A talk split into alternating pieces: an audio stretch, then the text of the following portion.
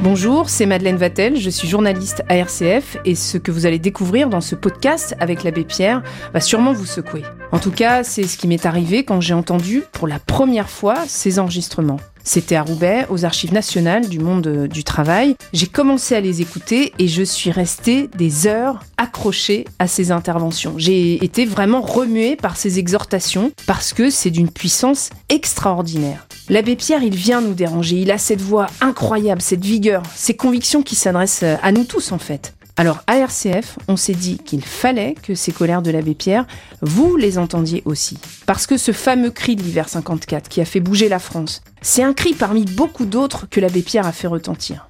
Ces saintes colères, personne aujourd'hui ne les fait résonner comme lui. Et c'est ce que vous pourrez entendre dans ce podcast.